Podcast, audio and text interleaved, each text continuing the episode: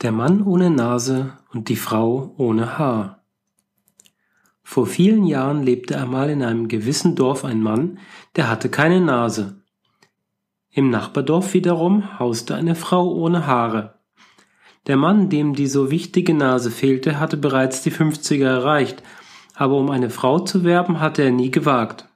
Auch die Frau im Nachbardorf, die kein schmückendes Haupthaar ihr eigen nannte, war unvermählt geblieben. Sie war nicht mehr jung, und eines Nacht hatte sie einen Traum. Auch für dich lebt der Mann, der dein Gatte sein soll. Das haben die Götter beschlossen. Mach dir einen Mundvorrat zurecht und gehe ihn suchen. Wenn du ihn gefunden hast, werde seine Frau und du wirst ganz bestimmt glücklich leben.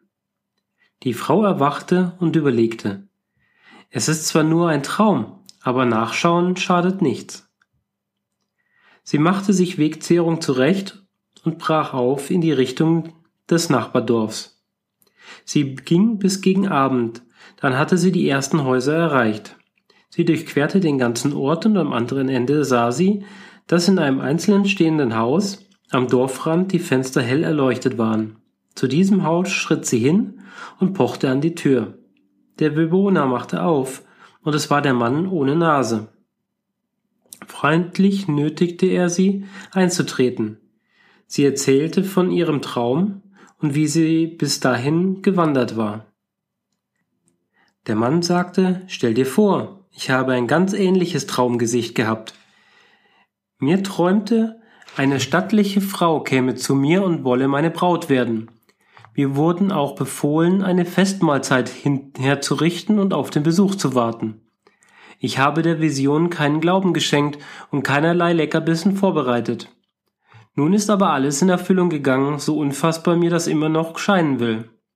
Der Himmel hat beschlossen, dass wir zwei glücklich werden sollen.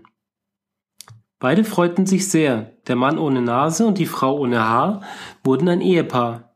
Sie lebten in Zufriedenheit und es ging ihnen nicht schlecht. Nach einigen Jahren aber bekamen sie einmal, wie es ja auch bei sehr guten Eheleuten vorkommen soll, einen gewaltigen Ehekrach. Der Mann war jähzornig und schrie bissig. Scheidung, ich will die Scheidung, verlass das Haus. Ab heute sind wir geschiedene Leute. Marsch, geh mir sofort aus den Augen. Die Frau dachte, dass keine Versöhnung möglich sein würde. Sie sammelte ihre Habseligkeiten, band sie zu einem Bündel und schickte sich zum Weggehen an. Sie musste aber daran denken, wie sie die ganze lange Zeit gut zusammen mit ihrem Mann gelebt hatte und sie wurde traurig. Sie sprach, ich gehe gleich, aber vorher möchte ich noch etwas sagen. Was musst du mir erlauben? Am Berg hinterm Haus gibt es viele Bäume, die blühen wunderschön. Wenn sie keine Blüten hätten, käme kein Mensch, um sich diese Bäume anzuschauen. Nur weil sie ihren Schmuck tragen, kommen Menschen her, um sie zu bewundern.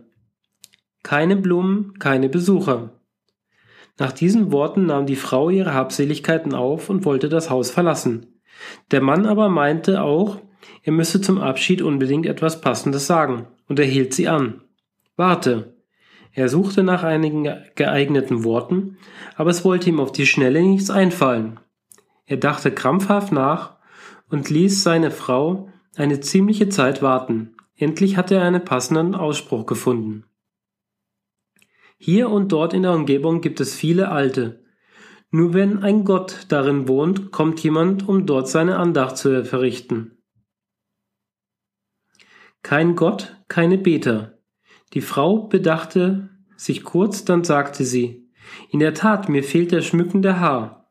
Wenn ich dich jetzt wirklich verlasse, wird mich niemand mehr heiraten. Und es tat ihr sehr leid, dass sie sich mit ihrem Mann gezankt hatte. Der Gatte war auch ruhiger geworden und meinte, ich besitze keine Nase. Sollte ich meine Frau aus dem Haus jagen, werde ich mein ganzes zukünftiges Leben alleine verbringen müssen. Das ist doch ein Unding. Komm, vertragen wir uns. Mann und Frau schlossen Frieden und wie zuvor ein liebevolles Ehepaar. Froh und glücklich lebten sie die ihnen zugemessene Zeit, so erzählt man.